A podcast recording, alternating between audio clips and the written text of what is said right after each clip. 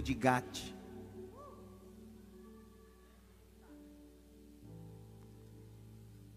Tribo de Gade. Ah, hoje também é o aniversário da Tiele e do Mateus. Mateus da Imaf Music, Tiele, que é diaconisa. É, nós temos o costume nessa igreja que quem faz aniversário em dia de culto paga um churrasco. Penso que não pesa para ninguém, dividido em dois. Né? Então no final, vocês procuram Mateus. Fica em pé, Mateus. A Tiele deve estar lá na sala diaconal. Então no final você procura ele. Ele vai dar o endereço da churrascaria para depois do culto. Capítulo 30, verso de número 10. Eu queria muito que. Eu tenho 35 minutos para fazer exposição, então queria muito que você não transitasse, você me ajudasse a pregar, não tirasse a atenção da exposição do texto. Por favor.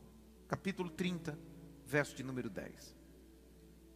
E deu Zilpa, serva de Leia, um filho, a Jacó. Então disse Leia: Vem uma turba, vem uma fortunata, ou afortunata, vem uma fortuna. Os textos mais exegéticos hebraicos, vem uma fortuna, ou uma fortunata. Chamou seu nome, Gade. Grite bem alto, Gade. Põe a mão no coração. Grite bem alto. Gade. Há uma palavra de Deus para o meu coração. Olhe para cá.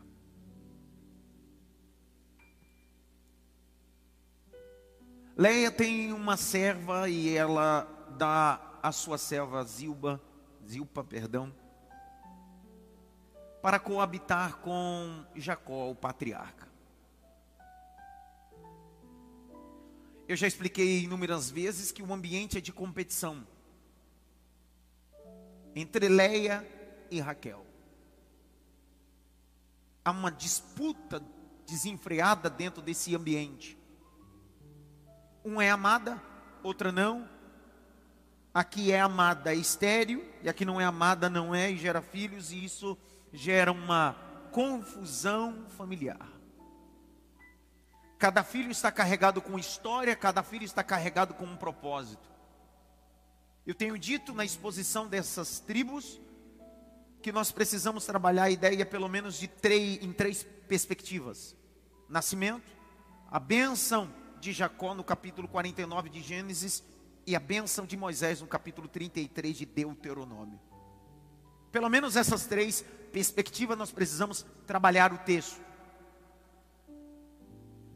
Alguns comentaristas vão dizer que Gad nasce debaixo de uma bênção, afortunado. Alguém que nasceu para ter sucesso. Alguém que nasceu para ter prosperidade. Entretanto, eu quero trabalhar a ideia etimológica, exegética. Quem não está habituado a me ouvir, pode me ouvir diversas vezes a expressão exegética. A expressão exegética vem de uma ferramenta interpretativa teológica, que exegese significa a arte de exaurir. Mais ou menos assim. Enquanto alguém, quando você vai fazer uma compra, lhe pede o CPF e fala aquilo que você tem, o RG fala a sua origem, da onde você veio. Isso é exegese. Então, quando eu digo a expressão fazer uma exegese do texto, eu estou propondo a você ler muito mais do que você está vendo. É ter a capacidade de cavar um pouco mais. É ir lá fundo. É conectar textos, conectar a história e obedecer o princípio interpretativo. A palavra que está escrita aí, afortunado ou fortuna, é uma palavra que dentro do texto original hebraico está em letras garrafais em destaque. Fortuna era uma deusa cananita de Canaã. Fortuna não é um nome que está associado profeticamente. Você nasceu para ser afortunado. Fortuna era uma divindade que se acreditava aos cananeus ou os cananitas da terra de Canaã, que era alguém que estava debaixo da prosperidade. Entretanto, eu estou falando de uma casa patriarcal. Eu estou falando de um ambiente de Jacó que é filho de Isaac, que a bênção de Abraão estava sobre Isaac e veio sobre Jacó. Que casa é essa que de repente Leia abre a boca e diz: Ele é filho da idolatria. É nessa perspectiva que precisamos ler a, o nascimento de Gad, porque Gad significa fortuna Abre comigo o texto de Isaías, capítulo 65, por favor. O versículo de número 11. 65, 11.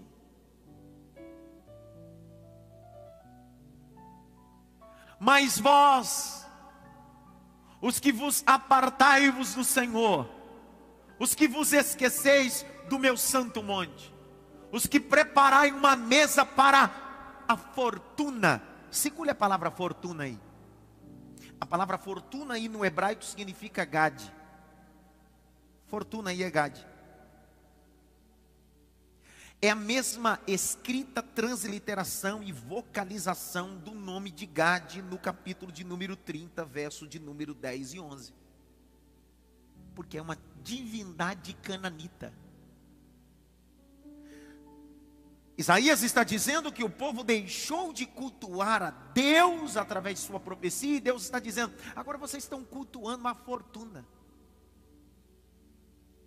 Como é que um ambiente que é monoteísta, que adora o único Deus, agora o menino está nascendo e ele nasce debaixo de um jugo de idolatria? A palavra que está sobre ele é sobre idolatria. Eu sei que se você pegar algum comentário, vai dizer: não, esse homem nasceu debaixo da benção. Não! Ele, deba, ele nasce debaixo de maldição. Mas o meu Deus e o teu Deus é especialista em quebrar todo o decreto do homem e do diabo.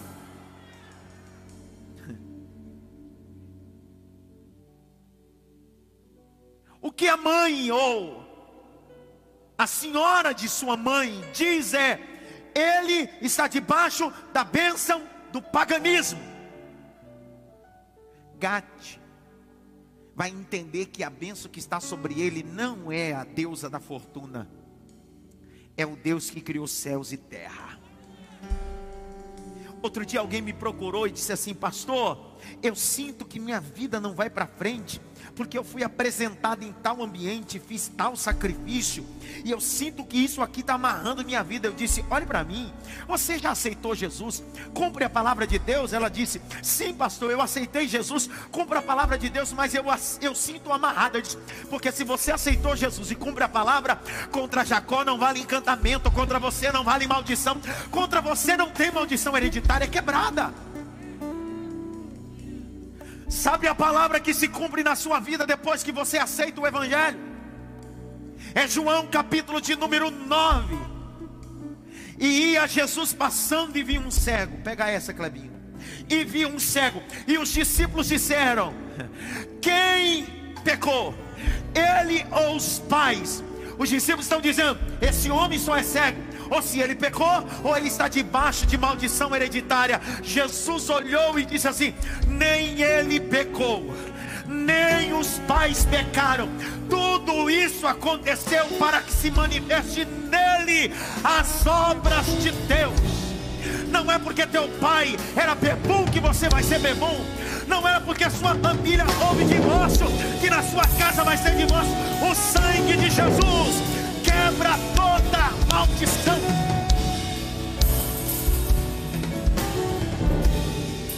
Pastor, o senhor quer dizer que então essa igreja tem um curso de quebra de maldição? Essa igreja tem um curso de regressão? Essa, essa igreja tem um curso de veredas antiga? Tem.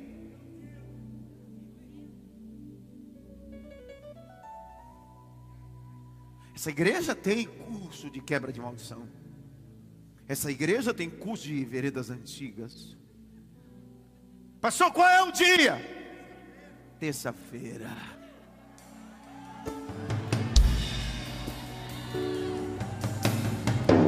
Ah, você não crê, vai ficar olhando para mim, Cris, que essa cara não vai dar um glória. Presta atenção, toda terça-feira tem um curso de quebra de maldição. Toda terça-feira, todo o jugo do diabo é quebrado. Como assim, pastor? Não tem nenhum olhinho, não tem nenhuma regressão. Rapaz, para de hipnotizar pessoas. Vive a palavra, cumpre a palavra, a maldição é quebrada. Eu vou falar, não estou nem aí. Eu não preciso de apetrecho de Rebeca Brown.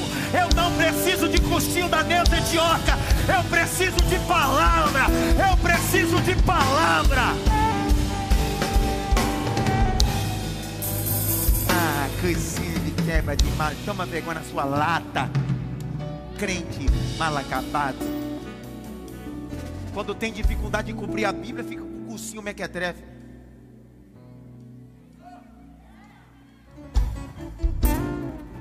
Pastor, mas eu que fiz.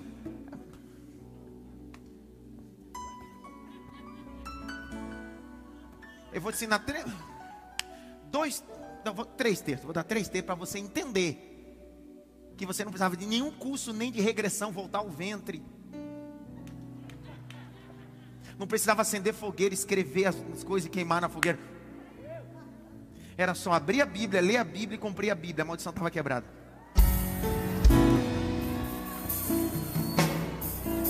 Ah, não crê? Pastor, o senhor está dizendo que não tem maldição hereditária? Tem! Até a hora que eu conheço Jesus. Eu vou dar. Vou, começar da Bíblia agora. Bíblia, para ver se dá uma overdose em você. Abre comigo aí esse no capítulo 20. Vamos ver se você compreende. Esse no capítulo de número 20.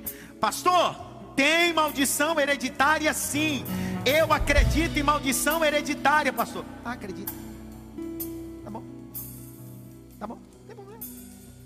Vou acabar agora com a sua teologia. Capítulo 20, verso de número 3: Não terá outros deuses diante de ti. Quando o menino nasce, o nome que está sobre ele é uma idolatria, é um paganismo. E isso gera dentro do ambiente veterotestamentário maldição. Olha lá o verso de número 4: Não farás para ti imagem de escultura, nem alguma semelhante do que há em cima dos céus e embaixo da terra, nem nas águas. Agora olha o verso 5: Não te encurvará a elas, nem te servirá, porque eu, o Senhor teu Deus, sou Deus zeloso que visito a maldade dos pais nos filhos, até a terceira e quarta geração daqueles que me aborrecem. Aí, no cursinho, pego esse texto sem contexto e está aqui. Existem coisas que você vive porque é maldição do fulano que passou para Beltrano e Ciclano. Vamos continuar, para ver se dá glória agora. Eu faço misericórdia em milhares aos que me amam e guardam os meus manda. Prega comigo. Presta atenção, vou falar de novo. Enquanto tem maldição a primeira, a segunda e a terceira e a quarta geração, o Senhor disse: Se você me amar e guardar meus mandamentos, até mil gerações, eu te abençoo. O que meu pai foi, eu nunca serei. Ele foi um prostituto, eu serei um homem santo do altar de Deus. Ele nunca teve compromisso com a palavra, eu terei compromisso com a palavra. Sabe por quê? Porque eu preciso amar a palavra, viver a palavra, e a maldição é quebrada pelo poder da palavra. Pastor, isso é mentira. Abre comigo, 1 Reis, capítulo 18. Prega! Prega!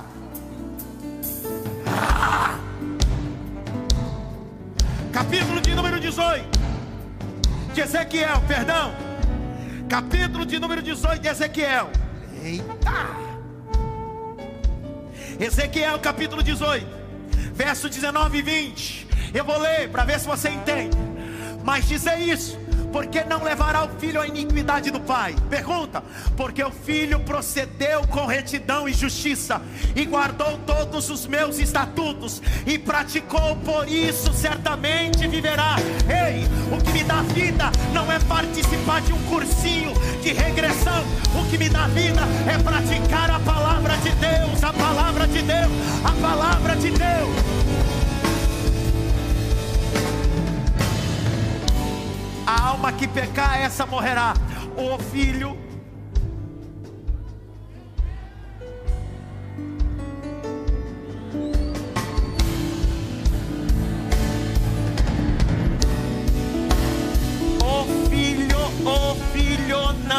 levará a iniquidade do Pai.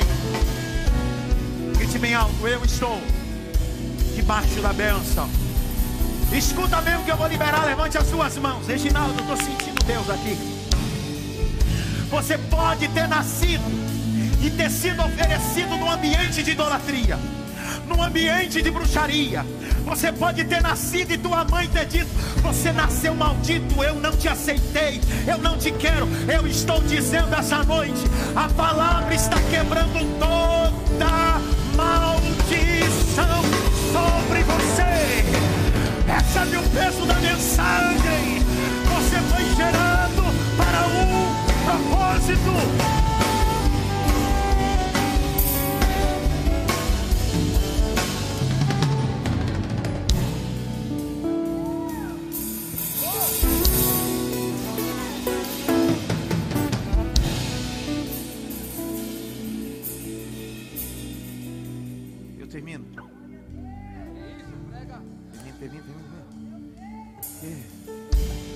Mas minha mãe quis me abortar. Meu pai não me aceitava. Gade.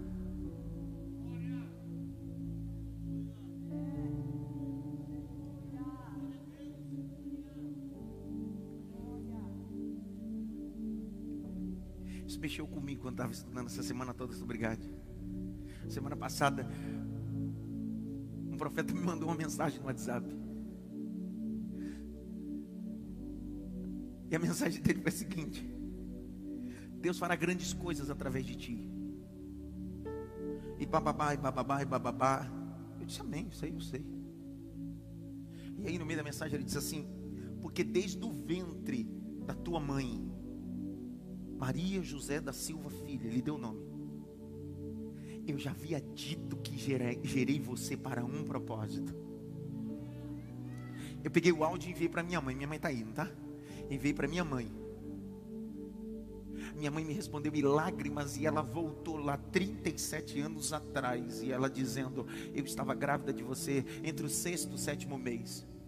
Vem uma irmã e colocou a mão na minha barriga e disse: ele, a minha mãe disse: Eu não sabia nem se era menino ou menina, mas a boca profética disse: Ele será um varão escolhido na minha presença. Ei, nenhuma palavra de demônio e de homem é mais poderoso do que a palavra de Deus. Vou falar até uma hora que você reagir, tá? Nenhuma palavra de homem de demônio é mais poderoso do que a palavra de Deus. Contra você não vale orixás, não vale principado, não vale nenhuma entidade. O sangue de Jesus tem poder. O sangue de Jesus tem poder. O sangue de Jesus tem poder.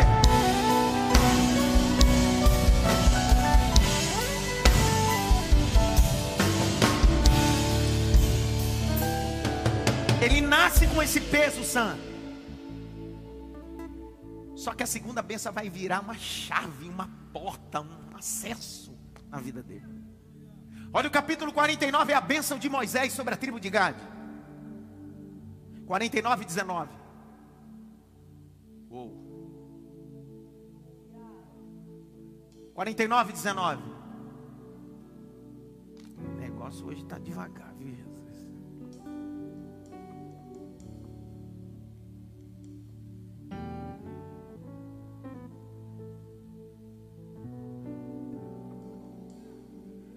Estende a mão ali, irmão, para a mídia. Estende a mão ali, irmão, para a mídia. Estende a mão.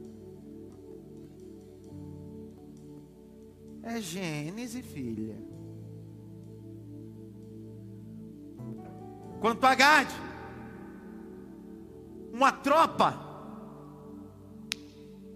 vai persegui-lo, vai ir contra ele, mas ele, no fim, vencerá.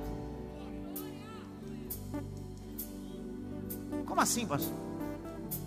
A bênção que vem da mão de Moisés sobre a tribo de Gade, pastor você não deu glória até agora, é o seguinte: o melhor da sua vida, Gade, não são o começo, é o fim. O que Moisés está dizendo, Moisés, o que Jacó está dizendo é o seguinte: presta atenção, Gade.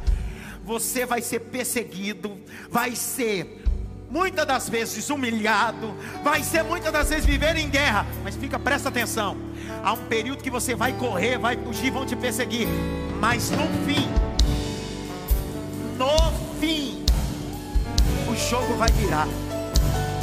Pegou, Zica? No fim, quem te perseguiu será perseguido, quem te humilhou será humilhado. Aí eu tive que liberar esse texto porque está escrito. Gade, hoje você está correndo, mas amanhã eu vou te levantar para perseguir os perseguidores. Levante as suas mãos para o alto. Em casa e aqui na cidade mar. Mais alto que você pode. O seu final será melhor do que o seu começo. Você começou debaixo de maldição, vai terminar debaixo da bênção. Abra a boca, diga glória a Deus. Só quem é da tribo de Gade, abre a boca neste lugar.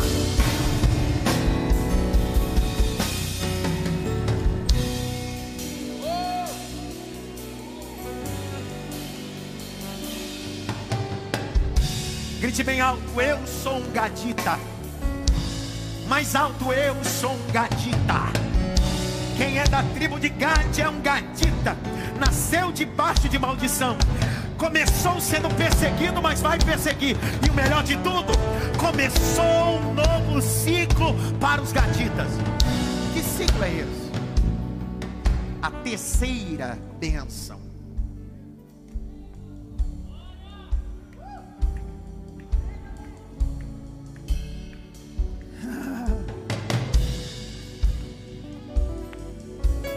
A terceira bênção. Abre comigo Deuteronômio capítulo 33, verso 20 a 21.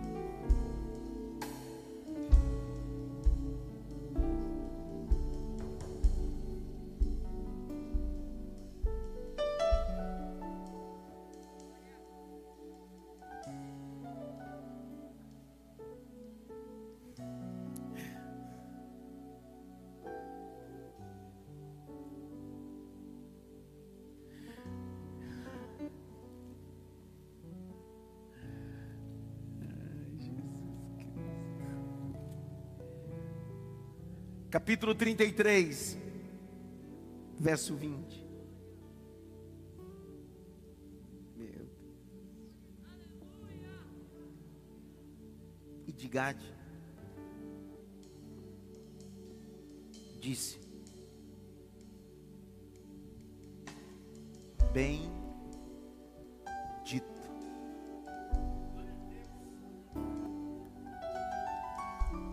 E de Gade bendito. Nasceu debaixo de uma sentença de idolatria. Moisés está dizendo: vocês são benditos. Seus filhos são benditos. Sua descendência será bendita. Será que eu estou falando para três pessoas? Se você for mulher, põe a mão no seu ventre e grite: Daqui sairá os benditos. Se você já tem filhos, você coloca a mão no ventre, daqui saiu os benditos de Deus.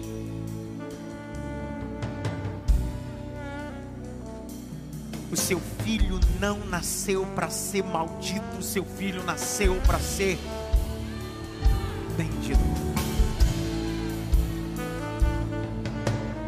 Bendito é aquele que faz dilatar. Segure dilatar. A palavra dilatar tem algumas definições: prosperar, expandir e crescer.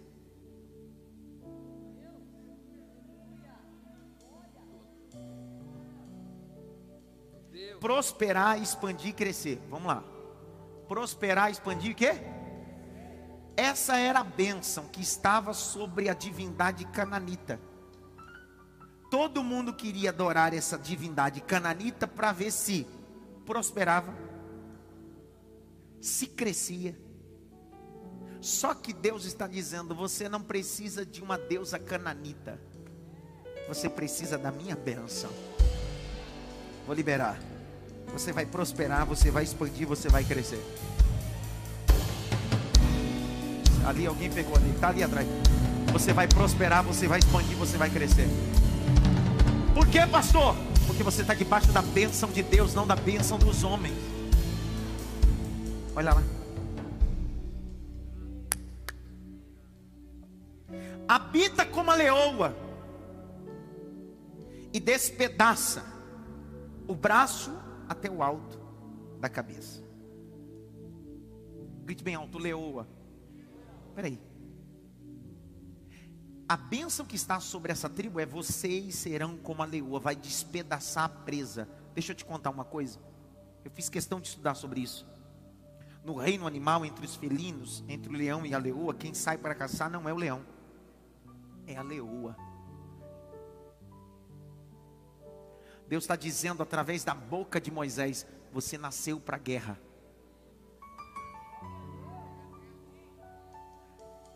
Você não nasceu para ficar parado para receber nada pronto. Você nasceu para ir para caça. Não, não, vou falar de novo. Deus não está dizendo você é leão. Deus está dizendo você é leoa. Eu não te chamei para ficar acomodado de forma medíocre. Eu te chamei para você ir para o campo. E quando você ver a vítima se despedaçar com ela e dizer: Eu estou trazendo recurso para minha casa. Vai piorar. Olha o verso de número 21. E se proveu da primeira parte, porque ali estava escondido a porção do legislador.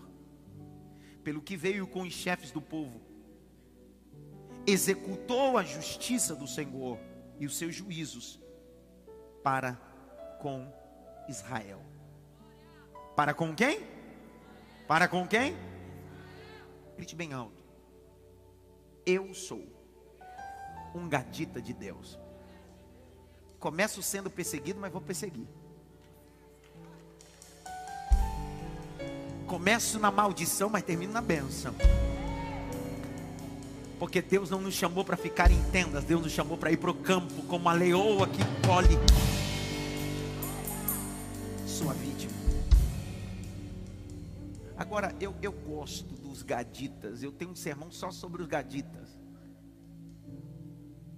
Porque quando Davi foi estabelecer o seu reinado, se não fosse a tribo de Gade, os gaditas, Davi não assumiria o trono. Porque Deus sempre vai colocar gente valente do seu lado para que você tome posse daquilo que Deus já determinou. Abre comigo em Crônicas, capítulo 12. Primeira Crônicas.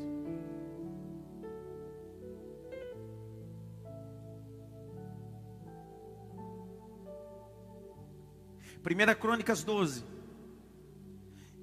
verso 1: Esses, porém, são os que vieram a Davi, a Ziclag, estando ele ainda encerrado por causa de Saul, filho de Quis, e eram dos valentes que se ajuntaram nesta guerra. Grite bem alto: guerra. Espera aí, os gaditas, a bênção que estava sobre eles era a bênção de gente que fica na tenda esperando ou sai para a guerra. Então, quando Davi precisou de gente para guerrear, quem é que vai se apresentar para lutar do lado de Davi? São os gaditas. Então, em tempos de guerra, Deus sempre levantará gente que entende de guerra. Vou falar de novo. Em tempo de guerra, Deus vai levantar gente que entende de guerra. Pastor, quem são esses valentes?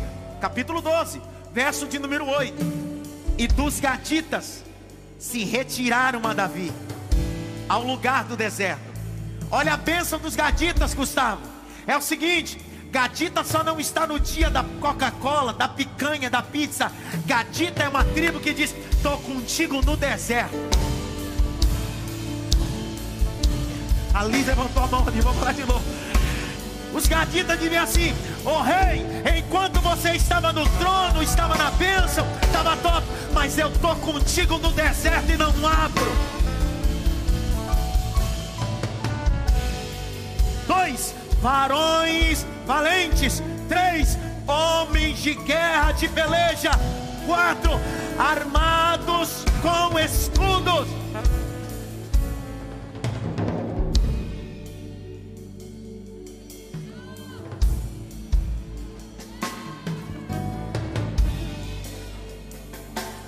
Eles têm escudos e eles têm lança. Escudo é para defender o que eu já conquistei, e lança é para avançar aquilo que eu vou conquistar. Pegou. Esses gatitas, pingo, não tem espada. Espada é guerra um a um. Esses gatitas dizem: Eu vou defender o que é meu e eu vou buscar o que está longe. É meu. Como é que esses caras se tornam temidos? Olha o texto. Eles saem de leoas e agora eles têm face de quê? O leão. Dentro da selva não é o maior e nem o mais forte, mas é o rei.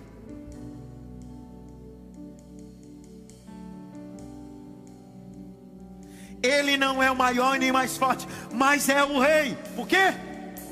Os estudiosos vão dizer que um leão, quando ruge, chega até 9 quilômetros.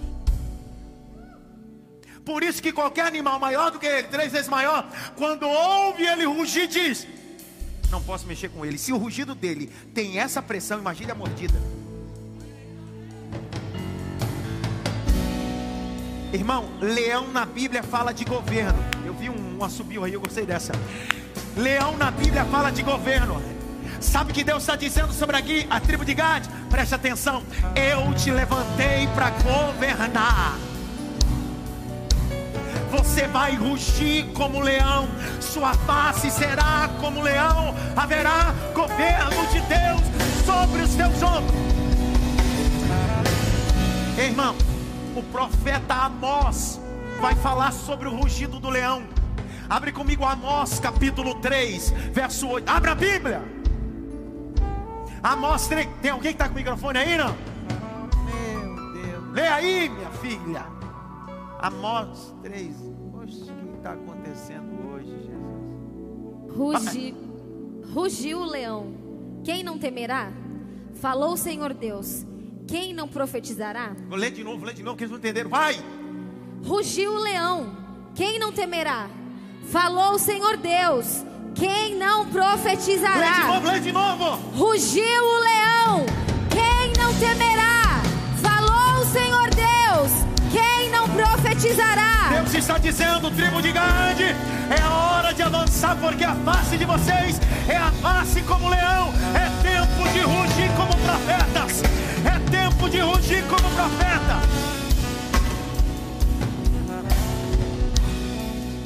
Olha lá os seus pés são ligeiros como a coça sobre os montes. Eu falei disso semana passada, não precisa nem falar de novo. Ela tem face de leão, mas os pés dela é ligeiro. Por quê? Porque para você governar você precisa ter um ungido forte, mas precisa ser rápido. Porque tem gente que é mais rápido que você e hoje Deus está dizendo: estou te dando velocidade. Não, não, não, vou falar de novo, para ver se você pega. Até para receber Jesus em casa você precisa ser ligeiro. Lucas capítulo 19. Jesus passou em Jericó e quem estava montado na figueira, Zaqueu. Jesus disse para ele: Ei, desce depressa igual gatita, rapaz, porque hoje me convém pousar na sua casa.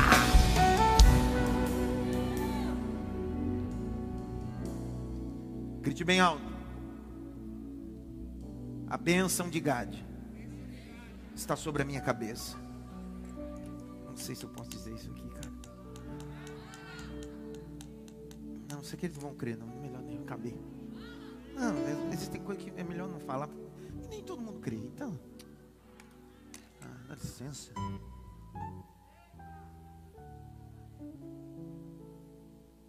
Canta alguma coisa aí, maestro?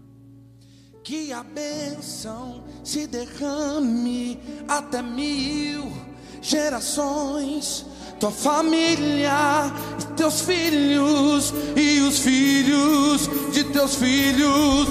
Que a bênção se derrame até mil gerações, tua família e teus filhos e os filhos dos teus filhos. Eles, saem, eles nasceram debaixo de que? Da bênção ou da maldição? E Deus está mudando tudo. Porque a bênção não é da terra para o céu, é do céu para a terra. Irmão, esses gaditas eram não só guerreiros no reinado de Davi, que no dia que Davi cometeu o pecado da numerolatria, que é o pecado da numerolatria? Davi contou o povo, fez o censo. A espada da justiça desceu no arraial. Eita. A espada desceu de juízo porque Davi contou o povo e quis se envaidecer. Deus disse: não estabeleça numerolatria. Adoração a números ou a quantidade, não é o quanto. A espada desceu. Sabe quem Deus levantou para liberar uma palavra de bênção sobre a espada de juízo? Deus vai levantar alguém da tribo de Gade.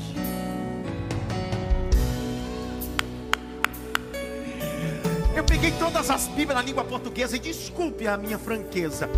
Muitos textos na língua portuguesa, segundo a Vulgata, perde a sua excelência do texto original. Eu fiz questão de ir no texto original, porque o texto que a gente tem dá como nome próprio, e não é nome próprio, é da linhagem de Gade.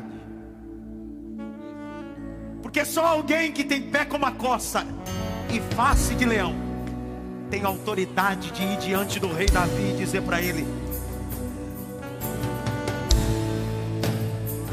A palavra profética da tribo de Gade não vai profetizar só nos bairros pobres da nossa nação. Deus vai levantar gaditas que possam profetizar no judiciário, no legislativo, nas câmaras municipais. Deus levantará gaditas para profetizar em ambientes da realeza. Capítulo 24 de 1 Samuel. 1 Samuel. Meu Deus, ninguém fala nada. Como é que pode, gente? 1 Samuel 24.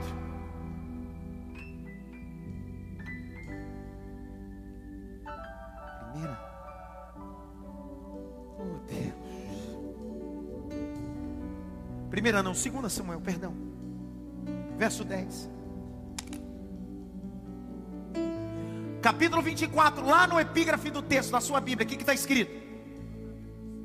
Deus castiga Davi porque fez um censo. A espada do juízo está. Agora olha o capítulo 24, verso 10.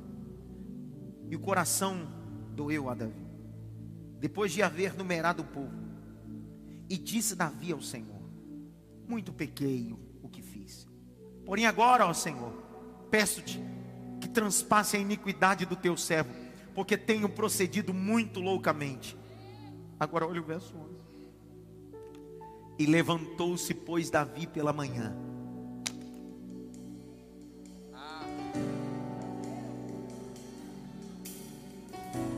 O texto da língua portuguesa diz o profeta Gad. O texto hebraico é: E Deus levantou um gadita da linhagem de Gad. Para. Verso de número 12: Olha que esse doido com cara, cara de leão e como uma coça diz: Vai e dizei a Davi: Assim diz o Senhor.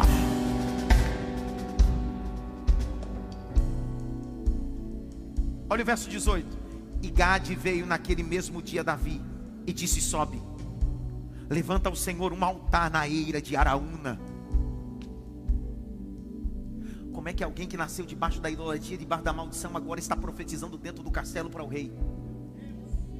Que tribo é essa? Face de leão, os pés como a coça, tem escudo, tem lança, está pronto para profetizar. Ele diz: arruma o altar, edifica um altar. Capítulo 24, verso de número 25. E edificou ali Davi, o Senhor, um altar. O que o Gadita fez? Falou e ofereceu holocausto e ofertas pacíficas. Assim o Senhor se aplacou para com a terra e cessou aquele castigo sobre Israel. Eu estou dizendo que o roubo sobre a nossa nação, a corrupção sobre a nossa nação, vai acabar quando Deus levantar gatitas. E eu creio que há um me ouvindo aqui. Eu creio que há um me ouvindo em casa.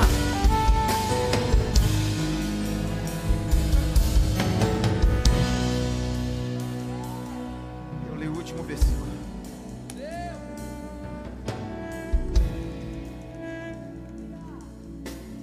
Os gaditas ajudaram Davi. Sim ou não? Os gaditas guerrearam com Davi, sim ou não? O menor valia 100, o maior valia mil. Um valia 100, o menorzinho dele valia 100. E o maior valia mil. Os caras são top. A fidelidade desses camaradas foram tão tremenda, essa tribo, que quando Davi vai nomear funções no templo, Davi chama a tribo de Gad e diz assim: vocês precisam cuidar de uma coisa que só excelentes cuidam. 1 Crônicas 26.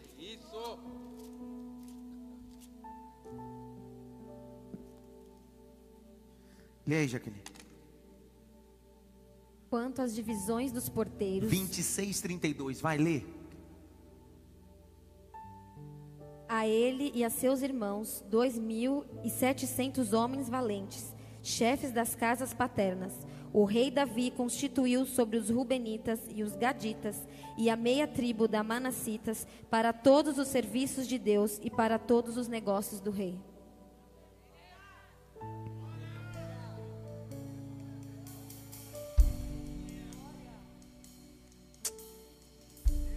Falou de gadita, fala de gente que cuida das coisas de Deus. Mas eles cuidam também das coisas do rei. Porque o gadita sabe que pode cuidar das suas coisas particulares, mas sabe que precisa cuidar das coisas da casa de Deus. Eu termino esse sermão, nesse última, último ponto desse sermão sobre gadita, dizendo para você: Deus fará, fará os seus pés ligeiros como a corça sua face será como leão. Haverá um escudo na sua mão, haverá uma lança na sua mão, e o menor valerá cem, e o maior terá o poder de mil, assim diz o Senhor dos Exércitos. Fique em pé.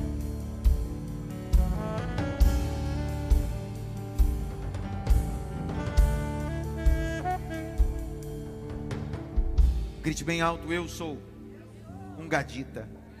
Mais alto, eu sou um gadita. Quer pegar o último, o último dois versículos mais? Em pé mesmo, olha lá. 1 Crônicas 12, 14 e 15. 1 Crônicas 12, 14 e 15. Esses dos filhos de Gate foram capitães dos exércitos. E dos menores tinham cargo de cem, e o maior de mil. 15.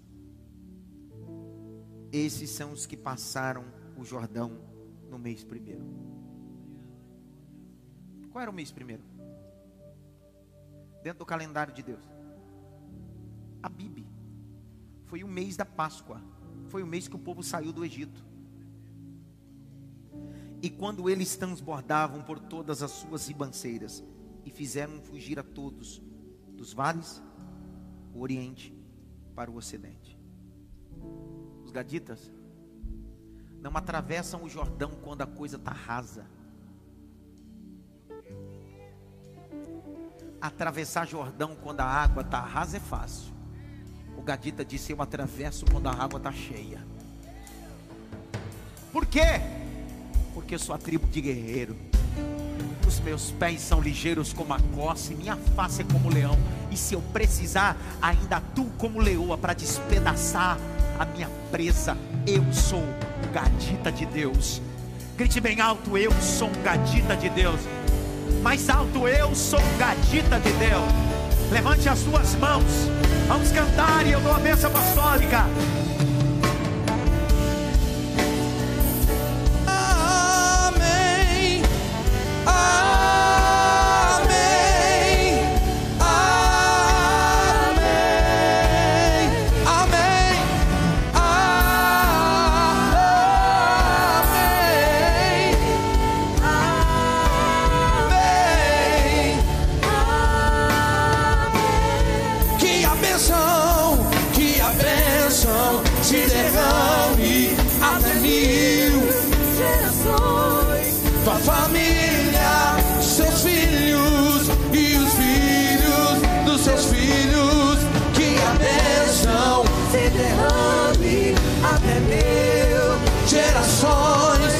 Família, teus filhos e os filhos dos teus filhos. Levante as suas mãos e cante. Bênção se derrame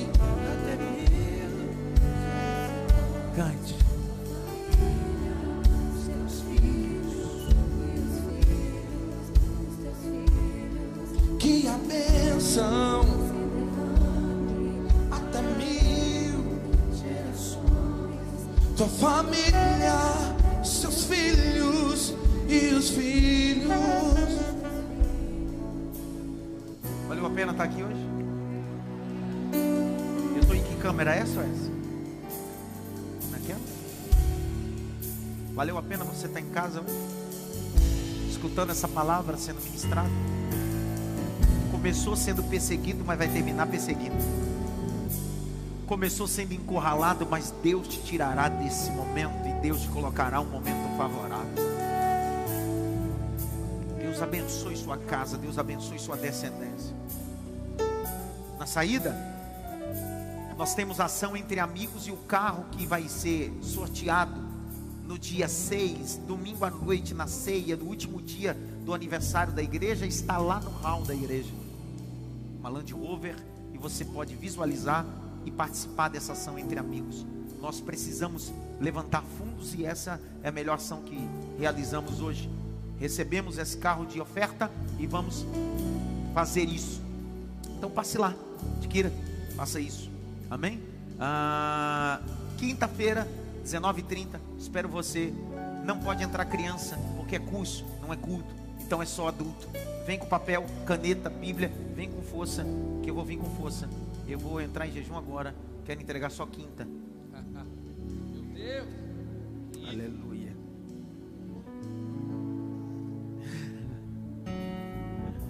Mais algum aviso? Não. Vem cá, amor. Orar pra gente orar por você.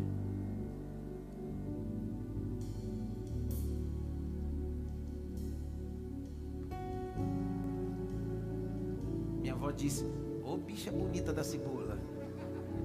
É um dialeto nordestino. Estenda as mãos para cá. Pai, nós queremos abençoar a pastora Alba, sua cirurgia amanhã. Que o Senhor possa tomar a mão do anestesista, dos médicos, que em todas as horas que a cirurgia ocorrer, que a tua boa mão possa estar lá, após a anestesia, a recuperação, todos os dias de recuperação, e tudo aconteça debaixo da sua glória, debaixo da tua bênção. Nesse momento queria orar também por todos os membros dessa casa, amigos que vieram nos visitar, aqueles que estão também online. Que a bênção de Deus que estava sobre Gade possa estar sobre a sua cabeça e sobre a sua casa. Que a graça do nosso Senhor e Salvador Jesus Cristo, o grande amor de Deus Pai, a consolação e a união do Espírito Santo seja com todos, não só agora, mas para todo sempre. Quantos podem dizer amém? Só um minuto, só um minuto antes de você ir embora. Domingo. Eu sou muito difícil liberar o domingo para alguém ministrar. Porque eu entendo que na semana muita gente trabalha e só vem uns domingos para ouvir o pastor da igreja. E o pastor sempre tem uma palavra. Só que esse domingo eu vou abrir uma exceção. Nós vamos receber aqui na cidade de Máfia pastor Neilson Barreto, de Curitiba. Um dos baitas pregadores dessa nação, casado, pastor de igreja, já esteve conosco aqui. E a pregação dele, na minha opinião, é uma bomba nuclear. Então, domingo, espero você aqui às 18 horas, culto com a família. Beijo. Tchau. Um cheiro.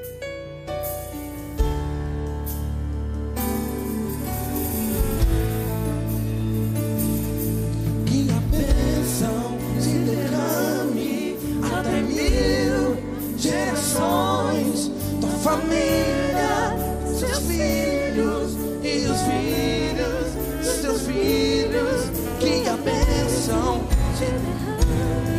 até mil gerações, tua